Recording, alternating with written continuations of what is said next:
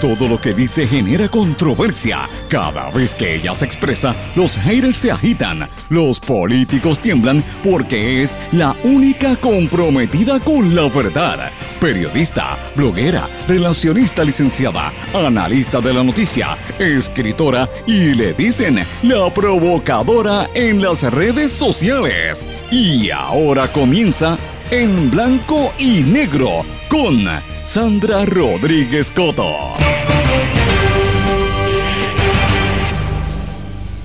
Cuadran esquemas para ocultar las irregularidades en el municipio de Caguas. Hoy revelamos otra parte de la investigación que iniciamos en septiembre del año pasado sobre lo que está ocurriendo en el municipio popular de Caguas. Además, vamos a hablar de lo que dijo el gobernador y de los policías que aparentemente se van a unir a las protestas de los maestros. Bienvenidos a su programa en blanco y negro con Sandra para hoy martes 8 de febrero de 2022. Les saluda Sandra Rodríguez Coto. El patrón de maltrato institucional y represalias contra los empleados que delatan actos de corrupción en el municipio de Caguas y que venimos denunciando desde septiembre del año pasado, está a punto de provocar radicaciones de casos y referidos al Departamento de Justicia tan pronto como esta misma semana. Hoy iniciamos los reportajes exclusivos sobre lo que está ocurriendo en el municipio de Caguas. Piden a policías, oficiales de custodia, paramédicos, bomberos y empleados del Departamento de la Familia que se unan en la manifestación convocada por los maestros para mañana miércoles y al paro del día 18, a pesar de que el gobernador anunció que viene un aumento para los maestros. Nadie está obligado a ser ni policía ni bombero, dijo el gobernador Pierluisi. Nadie está obligado a ser gobernador, le contestó Tomás Rivera Chats. Gobernador Mendaz le dicen los policías que circulan un vídeo y un audio en las redes sociales instando a que se ocurra otro Blue Fru. Hablamos con Diego Figueroa del Frente Unido de Policías Organizados que dice que los policías deben salir de frente y no utilizar esos subterfugios ocultándose. La ex senadora popular Maritere González llegó a un acuerdo con la oficina del panel del FEI, aceptó haber incurrido en negligencia en la entrega tardía de sus informes financieros ante la oficina de ética gubernamental. Para el presidente del Senado, José Luis Dalmau, es un caso cerrado el asunto del senador Albert Torres Berrío, el ungido. El, el, Dios, el ungido que está ahora en el Senado. Y también en el Senado siguen los escándalos. Javier Aponte Dalmau el popular rechaza haber agarrado por el cuello a su chofer, pero confirmó que sí, hubo una discusión verbal por haberle solicitado su renuncia. Preocupados por remoción de cenizas tóxicas en una comunidad de Salinas, activistas exigen a la administración municipal que los residuos de carbón se remuevan de las calles y sean enviados fuera de Puerto Rico y fuera del vertedero. Vamos a hablar de estas y otras noticias hoy en su programa en blanco y negro con Sandra. Esto es un programa independiente, sindicalizado, que se transmite a través de todo Puerto Rico en una serie de emisoras que son las más fuertes en cada una de sus regiones y en sus respectivas plataformas digitales, aplicaciones para dispositivos móviles y redes sociales. Estas emisoras son Radio Grito 1200 AM en Lares, 93.3 FM en Aguadilla, X61 que es el 610 AM y el 94.3 FM Patillas, Guayama y toda la zona del sureste y este del país. WLR RP 1460 AM Radio Raíces, La Voz del Pepino en San Sebastián y a través de la poderosa cadena WIAC que la componen. WYAC 930 desde Cabo Rojo y Mayagüez, WISA 1390 AM desde Isabela y el 740 de WIAC desde la zona metropolitana. Vamos de lleno con los temas para el día de hoy. En blanco y negro con Sandra Rodríguez Coto. Muy buenas tardes a todos los amigos que sintonizan en este su programa en blanco y negro con Sandra. Espero que estén todos muy bien. Buen provecho si están almorzando o están en ese proceso. Gracias por su sintonía. Gracias por los mensajes que me han estado enviando en las últimas 12 y 48 horas en todas las redes sociales. Eh, sí, he estado haciendo bastantes comentarios en las redes sociales porque eh, pues estaba bien, estaba bien preocupada con las inundaciones y lo que esto provocó y posteriormente con las declaraciones del gobernador y lo que ha estado circulando en la opinión pública. Y hoy vamos a hablar en detalle de todo esto, vamos a comentar esa situación, pero tengo invitados al programa y también quiero comenzar rápidamente en el seguimiento a la investigación que nosotros iniciamos hace meses de hecho, específicamente en septiembre del año pasado, donde empezamos a revelar las irregularidades cometidas y que se alega que están cometiéndose en el municipio de Caguas. Hoy tenemos seguimiento a esto. Hoy está publicado en nuestro blog en blanco y negro con Sandra. También está publicado en Eiboricua y vamos a entrar en detalle de lleno porque hoy tenemos muchos temas. Cuadran para ocultar las irregularidades en Caguas. Ustedes recuerdan que habíamos hablado de un patrón de maltrato institucional y represalias contra los empleados que delatan actos de corrupción en el municipio de Caguas y que venimos denunciando desde septiembre. Eso está a punto de provocar radicaciones de casos y referidos al Departamento de Justicia tan pronto como esta propia semana, esta misma semana. Según declaraciones juradas, entrevistas a más de 39 empleados y denuncias del patrón de irregularidades toca directamente al alcalde William Miranda Torres, a quien se le imputa tratar de proteger al presidente de la Asamblea Municipal, José Torres Torres. Lo protegió celebrando una reunión con algunos legisladores municipales para cuadrar cómo proyectarían las denuncias que se ventilaban en su contra. Desde ese momento se intensificaron las represalias contra los empleados que habían delatado la corrupción tanto en la Asamblea Municipal como en todo el municipio. Es un nido de intrigas y traiciones al interior del Partido Popular Democrático, mis amigos. Esto es lo mismo. Hablamos del PNP y el Partido Popular no se queda atrás. Hoy vamos a hablar de los populares. Se le imputa a Torres Torres el uso de empleados pagados con fondos públicos, el uso del vehículo oficial y del equipo del municipio para su beneficio propio, el de terceros y el de familiares en negocios personales con fines de lucro. Uno de esos negocios es la producción de unos programas que hacen en internet y en video. En el canal local de televisión de Liberty en Caguas se llaman Conectados con Puerto Rico y Negocios con Café, que según algunos de las fuentes dicen que se grababan en las mismas facilidades del municipio sin pagarle al municipio. Eso no lo pude corroborar, pero eso es el rumor que estaba corriendo en Caguas desde hace varias semanas. En total, se le imputa al alcalde y a la Asamblea Municipal violar no solamente la primera enmienda de la Constitución de los Estados Unidos de Norteamérica, que habla sobre la libertad de expresión, sino también la ley contra los delatores o whistleblowers, la ley 115 del 1991 de despido injusto o represalias, la ley de ética gubernamental y la ley número 2 del 4 de enero del 2018, conocida como el Código Anticorrupción. Mire lo que estaban pasando, mis amigos. Para proteger a Torres Torres, porque varios empleados empezaron a señalarle al alcalde, mire, está pasando unas irregularidades, el alcalde convocó una reunión con un grupito de legisladores para, para cuadrar qué era lo que iban a hacer. La reunión se hizo y, en esa reunión decidieron quitarle poderes a otros legisladores, sacar a algunos del medio y meter a otra gente en, en el círculo, de, en el inner circle, ¿verdad? Eh, la reunión se llevó a cabo en el edificio Consolidated Mall en Caguas, donde alberga las instalaciones de la Alianza Municipal de Servicios Integrales, eh, que es una corporación que opera con fondos federales. El alcalde Miranda Torres y el presidente municipal Torres Torres, que yo no sé si son familia, no pude corroborar, han rechazado reiteradamente las peticiones que este programa en blanco y negro con Sandra, nuestro programa en vídeo y nuestro eh, blog a través de todas las plataformas que, en las cuales difundimos, le hemos estado solicitando privada y públicamente eh, que nos dé una entrevista para darle la oportunidad que ellos se expresen y lo han rechazado. La vicealcaldesa y el mismo alcalde tienen la actitud de que yo no soy periodista y de que no le vamos a hacer caso, porque si no le hacen caso a Sandra no, no se convierte en noticia. Pues mire, malas noticias porque esto va a salir hoy en televisión y va a salir en varios lugares, porque sé que hay unos compañeros que también están detrás de esta investigación. Desde principios de septiembre del 2021 nosotros venimos hablando y hemos tenido entrevistas con un, un sinnúmero de empleados más de 39 empleados con documentos, eh, declaraciones juradas, fotografías y todo, diciendo cómo, eh, eh, qué es lo que está pasando allí, cómo es que uno ve un acto de corrupción y enseguida que tú lo delatas, se envalentonan los jefes de departamento para empezar a presionar a los que consideran que son desleales, inician campañas de persecución y es una madeja de nepotismo que entrelaza a todos los que denuncian y todos son patrones de acoso, descrédito y represalia, increíblemente todos afiliados al Partido Popular Democrático. ¿Cuáles son los hechos, mis amigos? En septiembre del 2020, tres empleados de la legislatura municipal de Caguas comenzaron a denunciar a, todos sus superiores, que eran legisladores, lo que estaban viendo. Dijeron, mire, este presidente de la Asamblea ha cometido más de 100 actos ilegales, como el uso del carro, el obligar a los empleados a trabajar en horas laborales eh, a, los empleados municipales a que le hicieran trabajo para sus negocios privados, utilizando propiedades y materiales y otros gastos con fondos públicos para el beneficio de sus empresas, porque él tiene varias empresas, él da clases, tiene unos talleres, además de los programas de televisión.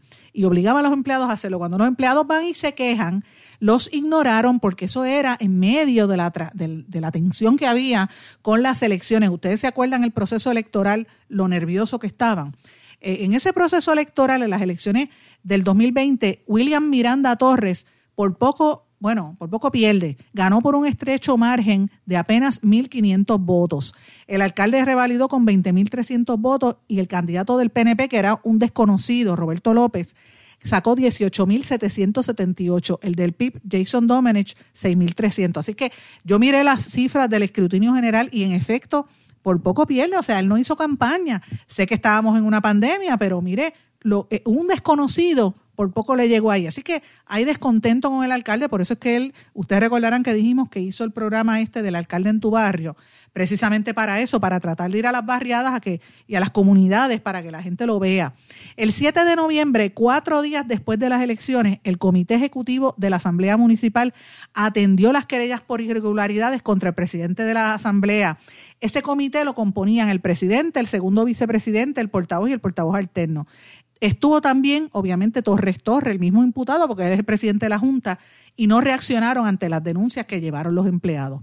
Pero diez días después, el 17 de noviembre, entonces intervino el alcalde, convocó a la reunión que yo le dije para planchar el plan de acción. Oiga, pero mira qué listo. Había una reunión convocada de la Asamblea Legislativa y le dijo, no, no, voy a invitar a los míos.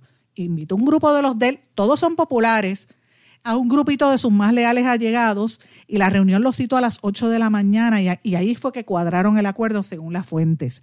Presentes en esa reunión estaba portavoz de la mayoría el doctor Alberto Costa Berríos, la portavoz alterna de la mayoría Silvia Rodríguez Aponte, que la gente la reconoce como Silvia Corujo porque ya había sido legisladora a nivel isla.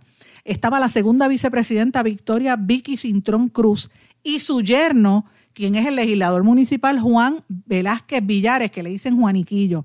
Juaniquillo está casado con eh, Saquía Asise, quien es la hija de Cintrón Cruz y además es la secretaria de administración del municipio. Y ustedes recordarán que yo había publicado hace unos meses que contra Asise, yo le decía que era Saskia, pero el nombre es Saquía. Saquía Asise también ha sido señalada por implantar represalias contra los empleados municipales. El alcalde cuestionó la lealtad al Partido Popular y a su gestión. La pregunta es por qué Miranda excluyó a otros legisladores de esa reunión y por qué no explicó qué fue lo que se hizo, fue, por qué permitió que esa reunión se fuera eh, aparte, no fuera en, una propiedad del municipio. La controversial reunión comenzó con un regaño del alcalde culpando a los legisladores de que por poco perdía las elecciones del 2020 y nadie se atrevía a contestar. Entonces él siguió un libreto y dijo, miren, yo, tengo, yo estoy respaldando aquí a Torres Torres para que se quede en la presidencia a pesar de que le habían imputado serias irregularidades. Y que eso es lo que va a estar en los casos que se van a estar radicando, señores pues también dijo que tenían que cambiar de posiciones los legisladores y que él iba a empezar a mover gente y que entre los candidatos que él iba a traer, y esto ya yo lo había dicho, iba a traer al licenciado Estefano Saltamaki Aquiles, que es el hijo de la comentarista política Inés Quiles. Miren, miren cómo se van atando los casos. El resultado fue que nombraron, cambiaron el esquema. Entonces nombraron vicepresidente, primer vicepresidente, al legislador Juan Aguayo Leal, pero miren qué cosa, Juan Aguayo, como dice su apellido, leal, es leal a Torres Torres, porque de hecho son socios o están de coproductores en, en, el programa, de los programas estos de Conectados con Puerto Rico y Negocios con Café, que se alega se realizaban en horario laboral. El doctor Alberto Costa Berrío se quedó como portavoz de la mayoría, entonces tomó la palabra y recomendó a Torres Torres para que continuara en la presidencia. Después de esa reunión, ahí es que empezó el patrón de persecución a varios empleados, uno de los cuales fue despedido y ordenó eh, el, este Torres Torres. Lo primero que le dijo fue al teniente de la Policía Municipal, Wilfredo Matos Alicea, que empezara a grabar a la gente, a grabar a los testigos. Usted sabe que las grabaciones no son legales, a menos que no sean una vista administrativa. Y eh, Matos Alicea grabó el testigo cuando dijo, mire, en vez de estar trabajando, el presidente de la Asamblea Municipal cobraba y estaba en la República Dominicana viendo un concierto de Bad Bunny. Miren esto, Meses más tarde, en marzo de este año, Torres Torres renunció a la presidencia de, la, de marzo del 2021, perdón, renunció a la presidencia de la Asociación de Legisladores Municipales de Puerto Rico, diciendo que eran por razones personales. Señores, ya usted le he presentado el, eh, ¿verdad? El, cuadro de lo que está pasando en Caguas en esta etapa. Sé que va a salir algo porque me consta que están investigando algo en Telemundo, algo adicional, pero yo tengo más información de lo que va a estar ocurriendo en Caguas y de otros aspectos que incluyen e involucran a los jefes de, unas de, unos departamentos. Esto lo vamos a ir sacando poco a poco según vayamos corroborando los datos. Eh, ustedes recordarán que nosotros habíamos sacado una serie de casos de empleados que empezaron a llamarnos y, y yo no le creo de primera entrada a los empleados, hasta menos, a menos que yo no empiece a ver documentos y yo empiece a corroborar los datos. Y la información que veíamos era que empezó la persecución no solamente contra aquellos legisladores electos por el, por el pueblo de Caguas a la Asamblea Municipal que se oponen a la corrupción, sino contra sus parientes y, familiares que también trabajan en el municipio, porque usted sabe que los municipios trabajan unos con otros y, en el caso de Caguas hay muchos casos de nepotismo porque trabajan allí mismo. Ejemplo de esto, y lo tuvimos en este programa en dos ocasiones, Elena Flores Dávila, que lleva 30 años trabajando en el municipio de Caguas, en la Oficina de Cultura, desde que estaba William Miranda Marín y ahora bajo el hijo Miranda Torres. Esa señora, como su esposo, es un legislador municipal, el legislador Esteban Ramírez del Valle, que fue uno de los que cuestionó lo que estaba haciendo Torres Torres y que no lo invitó el alcalde a la reunión. Pues mire, tan pronto no lo invitan a la reunión, de buena a primera, las supervisoras de esta señora Elena Flores empezaron a hacerle la vida imposible y ella está pidiendo que le hagan, ustedes recordarán, que le hagan un traslado. Yo quiero que ustedes recuerden parte de lo que nos dijo la señora Elena Torres Torres cuando vino a este programa que, por ejemplo, el patrón de hostigamiento y de maltrato a los empleados empezó el mismo día de las elecciones, cuando la primera dama del municipio de Caguas, Ibeliz Orozco, se le imputa haber amenazado a al menos a tres empleados, uno de apellido Ortiz, a Lidia Román y a María Díaz, de que los iban a votar y los responsabilizó precisamente por porque por poco William Miranda Torres perdía las elecciones. Y mire, las perdió porque no hizo campaña, por eso que está haciendo ahora el alcalde en su barrio. Así que, alcalde, yo estoy bien consciente de lo que usted está haciendo ahora. ¿Está usted consciente de lo que pasa en su municipio, de cómo se dan esos patrones de persecución? Yo quiero que usted escuche esta entrevista a continuación. Tengo en línea telefónica a doña Elena Flores Dávila del Departamento de Desarrollo Cultural de Caguas, trabaja en el área del Archivo Histórico. Doña Elena, ¿cómo está? Bienvenida en Blanco y Negro con Sandra. Ay, caramba, ¿cómo usted me consiguió? Doña Elena, yo tengo todos los teléfonos de todo el mundo de Caguas hace tiempo. Estoy desprevenida.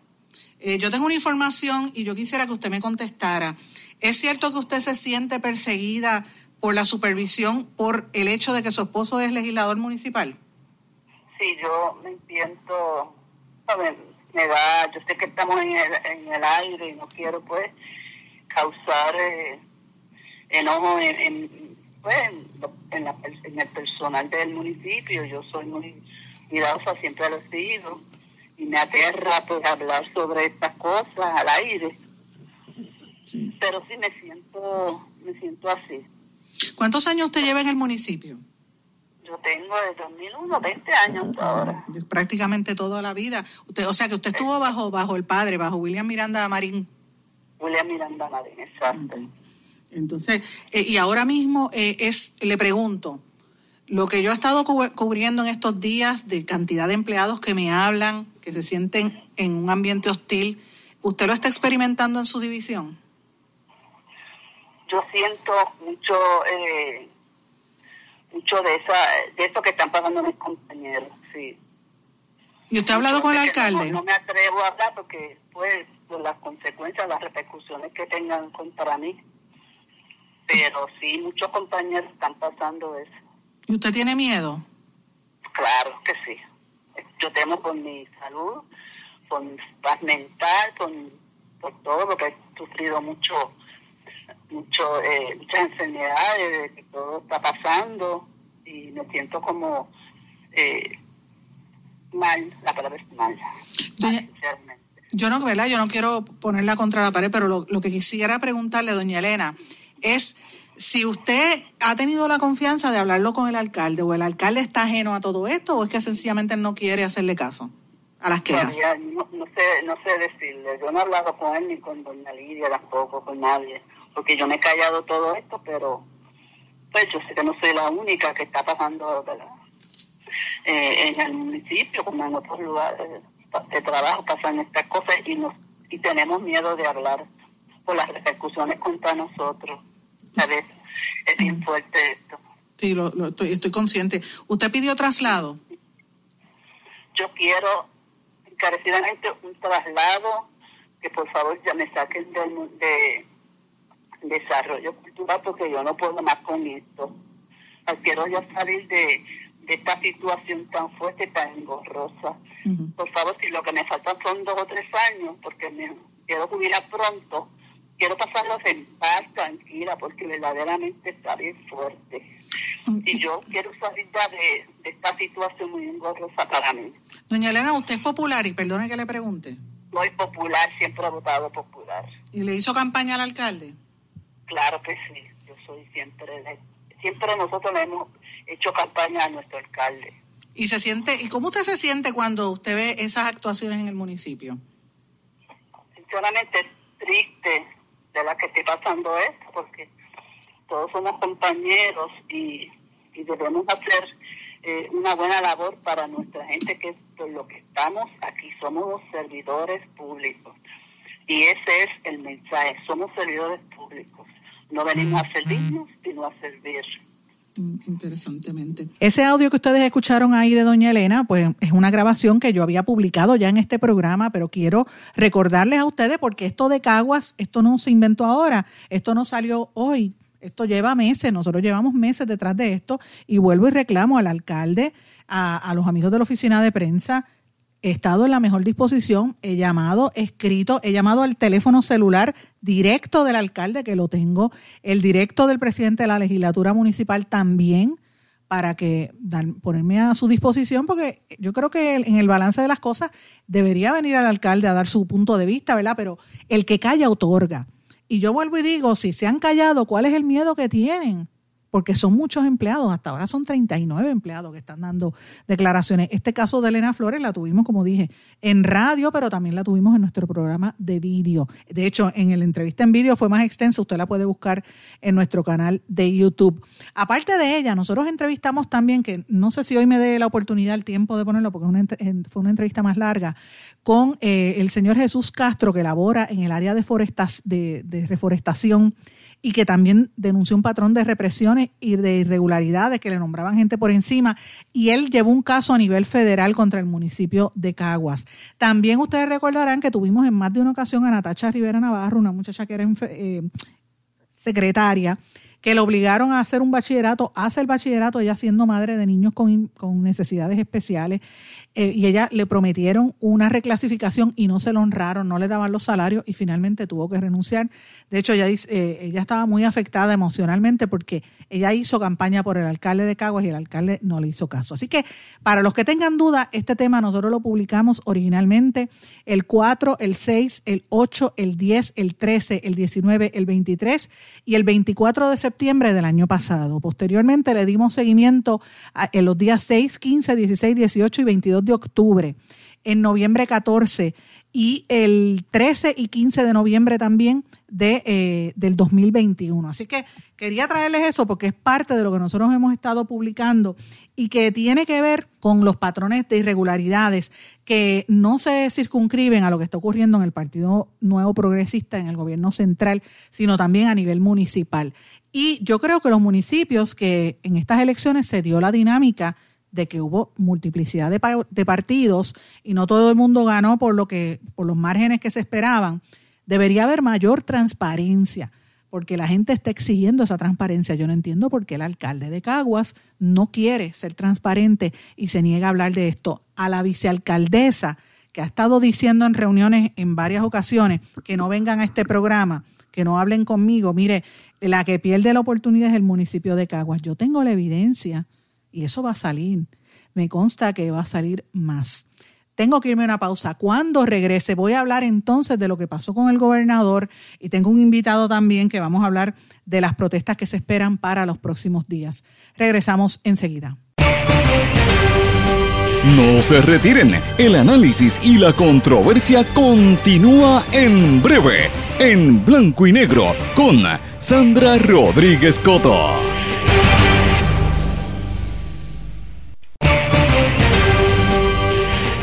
Y ya regresamos con el programa de la verdad, en blanco y negro, con Sandra Rodríguez Coto. Regresamos en blanco y negro con Sandra. Bueno, el agua no está para chocolate, como dice el refrán. La gente está crispy en la calle. La gente se está molestando por las expresiones de nuestro liderato político y por las actuaciones de nuestro liderato político eh, que trasciende al gobierno central, trasciende también a los municipios, a la Asamblea Legislativa. Eh, la corrupción nos está arropando, señores, y no vemos una conexión real entre lo que el pueblo necesita. Señores, estamos viviendo momentos donde este fin de semana, como decía yo ayer, la gente, por ejemplo, mis amigos de Juanamato y de, Cucharillas en, en, allí en Cataño, del barrio Puente Blanco, de muchas comunidades en Dorado y en otros municipios, están, que lo han perdido todo, están desesperados. Usted sabe lo que usted pierda todo su casa, peor que el huracán María. Y decíamos ayer que, que era insensible la forma en que el desprecio, la falta de, salir públicamente a explicar o advertirle a la gente, mire, tenga cuidado porque estas lluvias se, van a salir de proporción. Esto tomó por sorpresa a muchas personas. Eh, y obviamente, gracias a Dios, ya bajó, ya amainaron las aguas, pero la gente está sufriendo. Añádale a eso todo lo que está ocurriendo y el malestar que hay con los maestros, los maestros y con el gobierno, los maestros se tiraron a la calle, hicieron esa protesta. Y ayer, ante la presión pública, el gobernador dijo que iba, había conseguido unos dineritos para darle mil pesos de aumento a los, a los eh, maestros en el salario, pero evidentemente este anuncio que hizo el gobernador va a ser de mil dólares por los próximos dos años, después de dos años, a ver dónde consiguen esos chavos, porque eso no está ahí. El secretario de Educación de los Estados Unidos metió la cuchara, ustedes saben que él es puertorriqueño, y a mí me da la impresión de que aquí hay otros elementos que no nos están diciendo, porque para que el gobierno federal esté tan atento a lo que está ocurriendo aquí es que es evidente que, que, que es algo raro. Miguel Cardona, le dijo el gobernador, Miguel Cardona es el secretario eh, de, educación en los Estados Unidos, que es puertorriqueño, le dijo hay que tratar con respeto y con dignidad a los maestros, le dijo él al gobernador. Pero respeto y dignidad, yo le pregunto si esas fueron las expresiones que usted siente que se están dando en Puerto Rico, señores. Y, yo tengo que decirle que estamos viviendo momentos que yo lo cité anoche en mis redes sociales, que lo, titulé Citas de la Escuela del Sochi's Life. Ustedes se acuerdan aquel funcionario del, gobierno de, de Fortuño en Ceiba que dijo Sochi's Life, aquí van a vivir millonarios, usted lo va a ver desde afuera. Es lo mismo que dijo la secretaria de la gobernación, cada cual escoge su profesión, o lo que, lo que dijo ella de, de por qué tenemos 11 recintos, por qué no hay cuatro y vendemos tres y recaudamos dinero. Estoy aquí pensando a lo loco como si esto fuera mi compañía. Ustedes se acuerdan cuando ella dijo eso de la Universidad de Puerto Rico. Y el gobernador hizo unas expresiones, primero diciendo que no se repita la protesta del viernes, que no se vuelva a repetir, y después dijo nadie está obligado a ser policía y bombero. Esto fue lo que dijo el gobernador Pedro Pierluisi. El que asume ese deber prácticamente lo tiene que asumir sin condiciones. O sea, eso no es un deber que uno puede relegar. Y hay formas y maneras de protestar y de marchar, pero jamás debe conllevar el tú poner en peligro la vida eh, de los demás cuando ese es tu deber. O sea, nadie aquí está obligado a ser ni policía ni bombero. Pero el que dedica, el que se dedica a esa vocación, tiene que asumir esa gran responsabilidad. Y si por alguna razón cuestiona si debe seguir haciéndolo, pues porque o la paga no es la que espera, las condiciones de trabajo no, son las que espera, no está obligado a permanecer en esa posición. Ahora, si permanece en esa posición, estoy hablando por, a nombre del pueblo de Puerto Rico, tiene que cumplir con su deber, no hay alternativa. Entonces, o sea, él tiene razón, porque cuando uno escoge una profesión, uno está dispuesto a asumir lo que eso corresponda. Por ejemplo, yo soy periodista y si tengo que ir a la cárcel por defender una fuente, lo tengo que hacer porque esa es mi responsabilidad y mi ética, ¿verdad? Eh, y si tengo que, ¿verdad? Eh, asumir unas posturas públicamente en, en el análisis, lo hago, porque eso es lo que yo escogí. Es, es, correcto lo que dice el gobernador. Ahora, la manera en que lo está diciendo en un momento donde la gente está en tanta dificultad económica y en tanto desasosiego, señores, eso no es buenas noticias para el país. Aquí está la gente que prende de medio bandiguetazo. Ayer en la mañana, el cantante residente, Calle 13, ¿recuerdan del grupo Calle 13? René Pérez, publicó un vídeo que yo lo circulé en mis redes sociales donde él tiraba con una, como una botella de la cerveza y hablaba de, lo que significa la botella, de que el pueblo no, no nos van a, sacar de aquí por el, el gentrification este, pero en una botella con un paño como si fuera una bomba molotov. Y entonces había un, en, el video sale como un encapuchado tirándola. Mire, eh, yo no, no, ¿verdad? No creo que deba incitarse a la violencia bajo ningún concepto. Yo la condono, no me gusta. Pero la gente está harta, la gente le está pasando mal y ya está también cansado con el tema de la pandemia. Así que son muchas cosas que están ocurriendo en Puerto Rico y tiene que haber un mayor juicio en las expresiones públicas de nuestro liderato. O es que el gobernador está cansado, porque ayer en la conferencia de prensa parecía que estaba así durmiendo, o es que sencillamente él sabe algo que nosotros no sabemos, o es que ya tiró el ancla y dice, me voy, no me importa tres pepinos. Esa es la actitud que le, le, hace daño al pueblo de Puerto Rico, le hace daño a la gente que votó por el gobernador y le hace daño también a los otros políticos del Partido Nuevo Progresista. Están desesperados cualquier político que escucha al gobernador expresarse con ese desdén y usted ve que la gente está molesta por las expresiones que hizo la, secretaria de la gobernación hace unos días, mire, la gente se prende de medio, de maniguetazo. ¿Y qué hizo Tomás Rivera Chats? Pues rápido sale y dice, mira, el, el gobernador dijo, nadie está obligado a ser este policía, pues Rivera Chats le contestó, nadie está obligado a ser gobernador. Y reaccionó a las expresiones del gobernador sobre que nadie obliga a los policías y bomberos a dedicarse a esa, esa profesión. Y obviamente, eh, Pierluisi eh, tiene que hacer una, aclaración de lo que él quiso decir, porque de verdad, como dice Tomás Rivera Chats, nadie está obligado a ser gobernador, no ser secretaria de la gobernación, no a ser legislador o alcalde.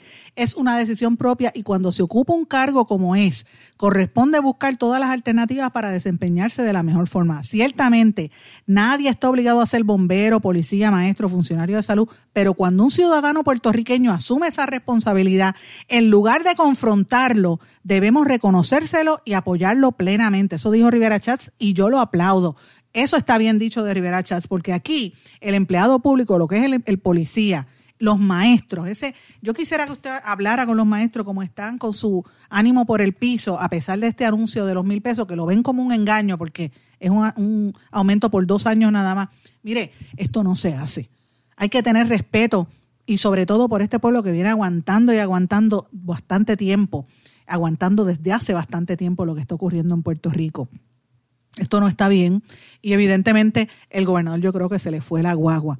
Y esto se le fue la guagua porque esto va a provocar eh, mayores eh, reacciones. Señores, para que usted tenga una idea, los, los maestros están convocando para esta marcha mañana, van a continuar con, la, con las protestas mañana y se le van a unir, como dije los titulares, otros funcionarios públicos, Departamento de la Familia, la policía, que están haciendo unos llamados y vamos a hablar de eso. No sé si me dé tiempo en este segmento, quizás en el próximo vamos a hablar de eso, pero eh, la gente está bien, bien molesta en la calle porque son muchos elementos lo que nos está ocurriendo. No es solamente el aumento de salario, la falta de acceso y el alto costo de vida, es la criminalidad. Ayer mataron a una mujer en medio de una carretera, o sea, mire cómo está el ambiente Mire lo mal que están construidas las casas, cómo la gente se siente que siguen empujando lo de las playas y de las propiedades para regalárselas a otras personas. Esto está bastante, bastante fuerte. Así que la gente está bien molesta. Pero a esto yo tengo que atarle un elemento adicional, mis amigos. ¿Y usted sabe cuál es? Mire cómo están los políticos de nuestro país. Y, y, lo quiero poner en el marco de que todavía no he terminado de hablar del tema de la protesta que viene mañana, pero mire el marco en que estamos. Cuando usted es un empleado público, como si fuera un maestro, vamos a ponerle ese ejemplo, vamos a ponerle el ejemplo de un oficial de custodia, y usted está fajado trabajando por el mísero salario que recibe, y usted recibe la información de que usted ve los legisladores ganándose un billetal con los contratos como si nada, con su cara de lechuga. Dígame si usted se siente feliz o le da coraje. Por supuesto que le va a dar coraje. Una de las noticias que uno nos tiene que poner a reflexionar fue lo que dijo el portavoz de la mayoría del Partido Popular en el Senado, Javier Aponte de Almao, que reaccionó a una querella que investiga el negociado de la policía en su contra por alegadamente agarrar por el cuello a su chofer el viernes. El chofer Rafael Rivera Ramos dijo que el senador lo agarró por el cuello y le dijo, lo insultó y que tenía ganas de agredirlo, supuestamente por unas diferencias que habían tenido sobre el desempeño en los últimos meses. El senador dice que esto no es cierto. Yo, yo le aseguro a usted que el senador va a salir bien si no fue que lo agredió, ¿verdad? Como alega este señor, ¿verdad? Veremos a ver, pero uno como, como, ¿verdad? Yo poniéndome en el lugar de un maestro o de un funcionario público diría, yo que me fastidio tanto y mira a esta gente ganándose este billetal en lo que pierden el tiempo, ¿verdad? Pero no se vaya muy lejos. Mire lo que pasó con la ex senadora popular también, Maritere González. ¿Ustedes se acuerdan de Maritere González?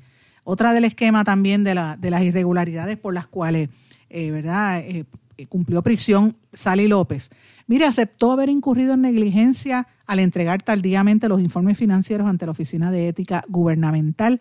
Eh, y como parte de esto, de un acuerdo que llegó con la, oficina del FEI, el caso data del año 2018, cuando un FEI la acusó eh, por haber intervenido en el nombramiento de la ex titular de la Administración de Desarrollo Laboral, Sally López. Así que ustedes recuerdan el caso de Sally López, eh, que fue la que resultó convicta, la que cogía las carteras de, de ¿cómo era que se llamaba? De Anaudi, de Anaudi, el que estaba en el Partido Popular, todo ese esquema que había allí.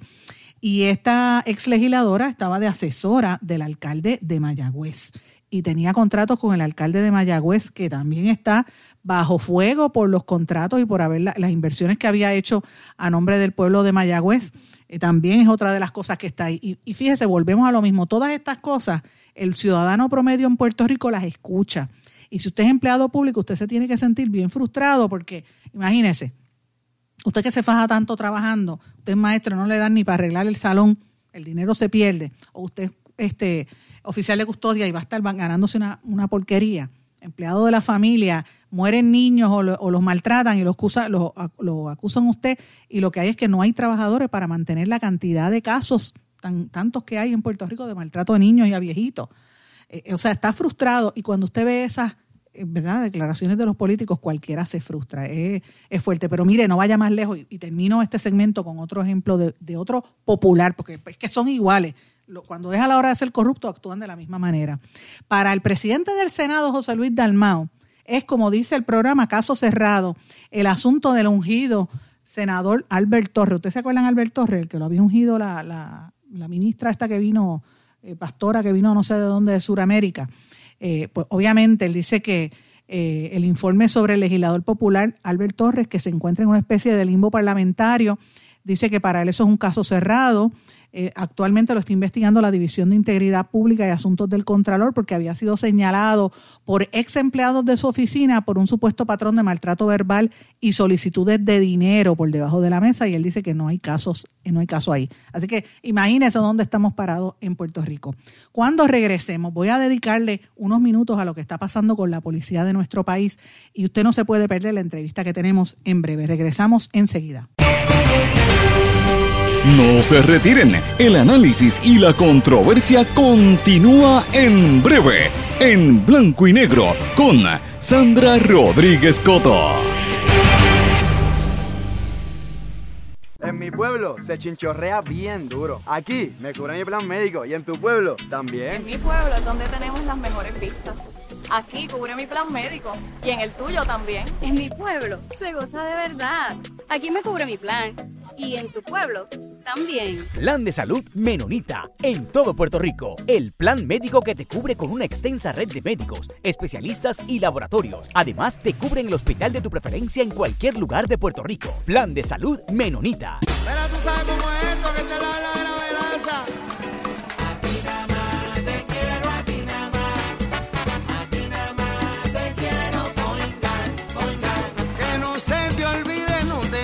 olvidar, márcalo, márcalo, yo quiero poingar. Ana, quiero a ti sin miedo. Quiero a ti Yo quiero poingar. Quítese el dolor de cabeza con sus obligaciones de contabilidad con los servicios que presta Villalba y Villalba Company. Directo, personal y con sensibilidad humana. Lo que se busca en un verdadero asesor de contabilidad para todo tipo de servicio de contabilidad, pago de IBU, pago de nómina, informes trimestrales y anuales y otros. Ofrecen servicio directo personalizado. Villalba y Villalba Company. Para orientaciones, su teléfono el 939-336-5774. 939-336-5774. Y ya regresamos con el programa de la verdad en blanco y negro con Sandra Rodríguez Coto. Y en ocasiones el coraje de nuestro país lo metemos en una botella para que el mensaje llegue. Por eso nuestro mensaje no se va a ir con la marea, porque somos una combustión oxígeno que grita en llamas para que el mundo entero se entere de que aunque traten de quitárnosla, de esta isla no nos saca nadie. Y amigos, ese audio que ustedes escucharon allí fue uno que circuló Residente Calle 3. Ese es parte del audio, ¿verdad? No lo puse completo porque es larguísimo. Pero donde habla, y lo que le comenté al principio, de, de este malestar que hay en la gente en la calle. Y parte de lo que estamos oyendo, fíjense, por eso que lo estoy trayendo, la corrupción en Caguas es un ejemplo, lo que está ocurriendo en la Asamblea Legislativa con los populares, lo que pasa con, con Maritere González y todos estos que han sido imputados de corrupción, y las expresiones tan nefastas y tan clasistas del gobernador de Puerto Rico en contra de los policías y de los maestros, ¿verdad? Eh, y, la gente está como agua para chocolate y uno lo siente en la calle, lo ven los maestros y eso me preocupa porque estoy notando un ánimo distinto al que yo vi en el verano del 2019, que la gente estaba más relax, ahora la gente está en fogona y es diferente eso me preocupa, lo tengo que decir con, con honestidad y hay que coger las cosas con calma. Pero fíjense, ahora ya está circulando, eh, ¿verdad? Activismo, la gente quiere moverse. Fíjense en este audio que ha estado circulando en las últimas ocho horas, en las últimas, desde anoche a lo que va de día, en las redes sociales y se alega que fue un policía. Compañeros de la Policía de Puerto Rico y señor gobernador Pedro Pierluisi, usted, que es el gobernador Mendaz, que no tiene verdad en su palabra, usted ha retado a la Policía de Puerto Rico y nos ha faltado el respeto. Nosotros hemos hecho manifestaciones respetando que los miles de puertorriqueños salen a trabajar los días en semana y por eso hemos tomado la decisión de hacer nuestras manifestaciones viernes, sábado y domingo. Pero en esta ocasión tendremos que unirnos a los maestros, a nuestros compañeros maestros que están montados en la misma canoa en la cual estamos navegando nosotros. Señor gobernador, es increíble escuchar de su boca las palabras que usted ha dicho. Luego que en campaña usted prometió tanto. Señor gobernador, lamentablemente quiero que usted sepa que este miércoles la Policía de Puerto Rico se unirá a los maestros y que esperamos que las escoltas, que también son policías de Puerto Rico y a los cuales usted le debe el poder dormir tranquilamente, tomen acción y se unan a la matrícula. Policías, maestros, empleados gubernamentales que se sientan aplastados por el sistema, los esperamos este miércoles. Bueno, y después de haber escuchado ese audio, yo quise tener una reacción de uno de los líderes de la Policía de Puerto Rico y en línea telefónica se encuentra Diego Figueroa de la FUPO. ¿Cómo estás, Diego? Y bienvenido en Blanco y Negro con Sandra. Buenos días, Sandra. Es un placer siempre conversar contigo. Un gran programa, un, unas grandes intervenciones este, a favor de la clase obrera puertorriqueña y a través de, y a través de todos los puertorriqueños que se benefician de, de tus programas y de tus ilustraciones. Muchas gracias por eso, Sandra. Gracias a ti. Y yo me siento un poquito difícil, ¿verdad? Consternada por estas expresiones que hizo el gobernador ayer. Y yo quisiera primero preguntarte, esa voz del audio, ¿eres tú? Que, ¿Cuál es tu reacción a esa voz del audio y a eso que dice no, el audio de los policías? Que se alega que no, es un policía, ¿verdad? No se sabe quién es. No, definitivamente no es mi voz.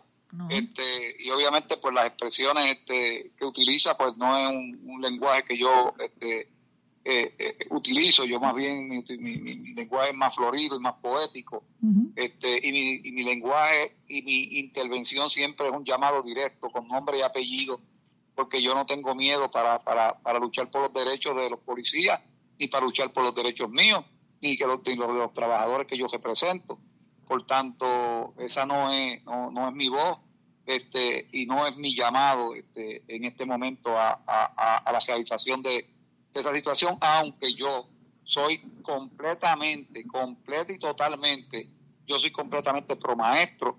Yo creo que una sociedad este, sin maestro no llega a alcanzar lo que realmente se espera de una sociedad. Este, eh, el que llega a ser policía tuvo un maestro, el que llega a ser un gobernante tuvo un maestro, el que llega a ser un senador tuvo un maestro, el que llegó a ser médico tuvo un maestro, el maestro principal es Jesucristo. Y de Jesucristo vienen muchos discípulos, Jesucristo tuvo un maestro en su padre, Jehová. para todo en la vida tiene que haber un educador. Y en, y en esta sociedad nuestra tenemos un sistema de educación que realmente no ha respondido nunca a los mejores intereses de los maestros. Y básicamente para mí, este, esta lucha de los maestros es una lucha que se pudo haber realizado hace tiempo. Y yo este, escucho a los líderes magisteriales pues, defender eh, eh, el, el, la composición de su gremio, este, alegando de que los maestros pues lo están haciendo este, a motus propios y que tienen unos derechos eh, bajo la ley a que si se enferman emocionalmente por cualquier circunstancia, no, mire, vamos a ser claros, hay un abuso total y completamente con los maestros de Puerto Rico en su salario, en el salón de clase, en los planteles escolares. Pero es lo, es lo, mismo que le pasa con los policías también. Usted los policías tuvieron y, y, le está pasando a los oficiales de custodia, le está pasando a los paramédicos, o sea, es en general. Pero no, esto es generalizado total y completamente. Pero te iba a decir una cosa. En el caso de los maestros se hace más patente. Pero, y entre los policías. A mí me gusta que tú vas de frente, porque yo, yo soy de la misma. Yo creo ser transparente, porque eh, a veces el, el enviar esos audios y esos vídeos este anónimos lo que hace es crear unos, un chisme y, temas que no son, pierde credibilidad, ¿verdad? Ahora. Sí, porque es, lo mismo que tú y yo hablamos en una ocasión, o sea, hay unas cuestiones loables que se realizan, por ejemplo, marcha, y, y muchas veces, pues, de un lado y de otro lado, pues elementos ajenos a ese reclamo se unen y entonces desvirtúan todas las cosas. Y esta es una que podría desvirtuar, desvirtuar cualquier lucha que tengan los policías para unirse a los maestros directamente. Este, ¿Y tú crees que los policías se deben unir? Me parece así. ¿Se deben, ¿Se deben unir los policías y los maestros en esta.? no, definitivamente. No, no, los policías deben unirse a cualquier tipo de reclamo de cualquier trabajador este, puertorriqueño, porque de cualquier empleado público que ha sido afectado de alguna forma y manera en el juramento cuando hizo. Y ahí sobre eso, Sandra, pues puedo decir que las manifestaciones del gobernador... Qué bueno que, me, que me contesta, porque por ahí era la próxima pregunta. ¿Qué, ¿Qué, tú opinas de lo que dijo el gobernador? Pues eh, esa, esa, esa, esa, eh, las expresiones del gobernador realmente consternan. Este, realmente están, en un, eh, están dichas en un momento tan álgido, tan difícil para digerir ese tipo de expresión del gobernador. El gobernador prácticamente le hace un reto que eh, se puede interpretar claramente si usted no quiere ser policía, ¿para qué se metió? Eh, si usted no quiere pasar por esto, ¿para qué se metió? Si usted no quiere ser bombero, ¿para qué se metió? Eh, o sea, es un reto llamado, pero él se le olvida que cuando llegaron los bomberos, llegaron los policías a, a, hacer posiblemente su sueño de ser bombero, a su sueño de ser policía para servirle al país, porque nacieron con eso, eh, eh, está esa vocación en ellos. Este, se les dijo que cuando se fueran a retirar iban a tener una pensión de un 75% o un 65%, dependiendo de los años, de su salario. Y que eso, la clase política, a través de los años, lo que hizo fue no un menoscabo, ahí lo que hubo fue un saqueo, un saqueo monumental de los sistemas de retiro que lo llevaron a la quiebra total y todavía continúa en la quiebra. Por tanto, ahora podemos ver a la luz eh, de la nueva tecnología, donde la comunicación ha florecido completamente, podemos enterarnos de que, por ejemplo, un guardia eh, eh, penal que trabaja con confinados, que está encerrado y es un confinado más, se gana un jaquítico sueldo de 1.600 dólares este, de 1 a 14 años, de 14 años a los 21 se gana 1.700 y de los 21 hasta los 31, 2.100 dólares. Eso, eso sí es verdad que es un sueldo súper raquítico. Ahora sabemos que los maestros no alcanzan ni, dos, ni 2.200 dólares en los salones de clases, con tanto que aportan los maestros, porque los maestros compran, los maestros compran papel de construcción, crayola, los maestros pintura, compran pintura para los, salones, todo. todo. Entonces, los maestros compran todo. Eh, este, y tú sabes que te voy a Diego, cuando uno mira, tú mencionas los salarios de los policías, los salarios de los oficiales de custodia, de los maestros, y uno lo compara con los salarios de los abogados, de los contratistas del gobierno, de lo que se ganaba Natalie Yaresco. Y uno dice, Dios mío, pero, pero el pan de Dios está más repartido, ¿qué es esto? No, no, y no solamente eso. Por ejemplo, vamos a tomar la policía. La policía tiene una división legal. Eh, todos los abogados que están en la división legal cobran este, un salario sobre 5 mil dólares mensuales y pueden ejercer la profesión legal eh, eh, privada, o sea que pueden ir a, representar clientes, tanto civiles como criminales. no se lo impide, esos contratos que tienen. Pero entonces, son abogados. Y, entonces hay que contratar otros abogados para que ilustren a esos abogados en tomar decisiones dentro del cuerpo de la policía. La, la, red y la cadena es, no se queda nada más que un abogado de una división legal, sino que esa división legal contrata abogados externos para que lo oriente y para que, y para que le sirva de guía. Y esos son miles y miles de dólares, que al año se convierten en millones de dólares. Eso pasa en todas las agencias, por desgracia, ese es el problema. Pero Diego, te agradezco mucho que hayas estado con nosotros en Blanco y Negro con Sandra. Pendiente, vamos a estar muy pendientes a lo que va a estar ocurriendo en los próximos días. Ya el miércoles se anticipa que hay una protesta de nuevo de los maestros. Vamos a ver si se unen otros grupos de empleados. Yo le pido no solamente a los policías, yo le pido a toda la clase trabajadora, le pido a todo el pueblo de Puerto Rico, le pido a aquellos que sintieron ese amor que que de niños esos maestros sembraron en ellos, eso que no se olviden nunca de ese primer grado, de ese kindergarten, que no se olviden de esas clases graduandas, que no se olviden de esos novenos grados, de esos cuartos años, que no se olviden nunca de esos que fueron parte de la enseñanza de lo que son hoy, de esos que le enseñaron a leer y a escribir y que de alguna manera ahora necesitan de su respaldo para que el gobierno vea que este país respeta a los maestros, respeta a los policías y respeta a los trabajadores. Así mismo es. Con ustedes ese era Diego Figueroa, del Frente Unido de Policías Organizados. Muchas gracias, Diego, por estar con nosotros. Siempre la orden, Sandra. Un placer, siempre un placer. Igualmente, igualmente. Gracias. Días como hoy, el tiempo me traiciona y yo quisiera que las eh, entrevistas fueran más largas, pero francamente el tiempo no me da. Antes de terminar, ¿verdad? Yo quiero alertarles a todos los que nos están sintonizando y les recomiendo que busquen Eiboricua, el medio Eiboricua es un medio puertorriqueño, también eh, dirigido a la diáspora, medio cibernético e iborico, y ahí lo busca ahí mismo y va a encontrar bien actualizado. Hoy por hoy es el medio con las noticias más rápidas eh, y estamos colaborando. Hoy sale la noticia sobre lo del municipio de Caguas, lo va a encontrar ahí. Pero también va a encontrar una noticia bien interesante sobre lo que está ocurriendo con el tema de las de la preocupación tan grande que hay por la remoción de las cenizas tóxicas en Salinas. Y los activistas están exigiendo a la administración del municipio que los residuos de combustión de carbón que van a ser removidos de las calles sean enviados fuera de Puerto Rico a un vertedero de desperdicios peligrosos. Eh, y hace más de 15 años que eso está metido ahí en las calles de las comunidades Rancho Guayama de Salinas y, otros, ¿verdad? La situación está bastante fuerte en esa zona. Les recomiendo que busquen ese artículo que está bastante amplio. No tengo más tiempo para poder analizarlo, pero es uno de los temas prioritarios, la protección de nuestro ambiente y tenemos que leer y, estar al día con lo que está ocurriendo y lo que dicen las comunidades. Mis amigos, no tengo tiempo para más, me tengo que ir. Gracias por su sintonía, gracias por el apoyo. Comuníquese conmigo en todas las redes sociales, Facebook, Twitter, Instagram, LinkedIn o me escribe en el correo electrónico en blanco y negro con Sandra arroba gmail.com. Que pasen todos. Muy buenas tardes. ¿Se quedó con ganas de más? Busque a Sandra Rodríguez Coto en las redes sociales o acceda a en blanco y negro.blogspot.com porque a la hora de decir la verdad solo hay una persona en la cual se puede confiar. Sandra Rodríguez Coto en blanco y negro.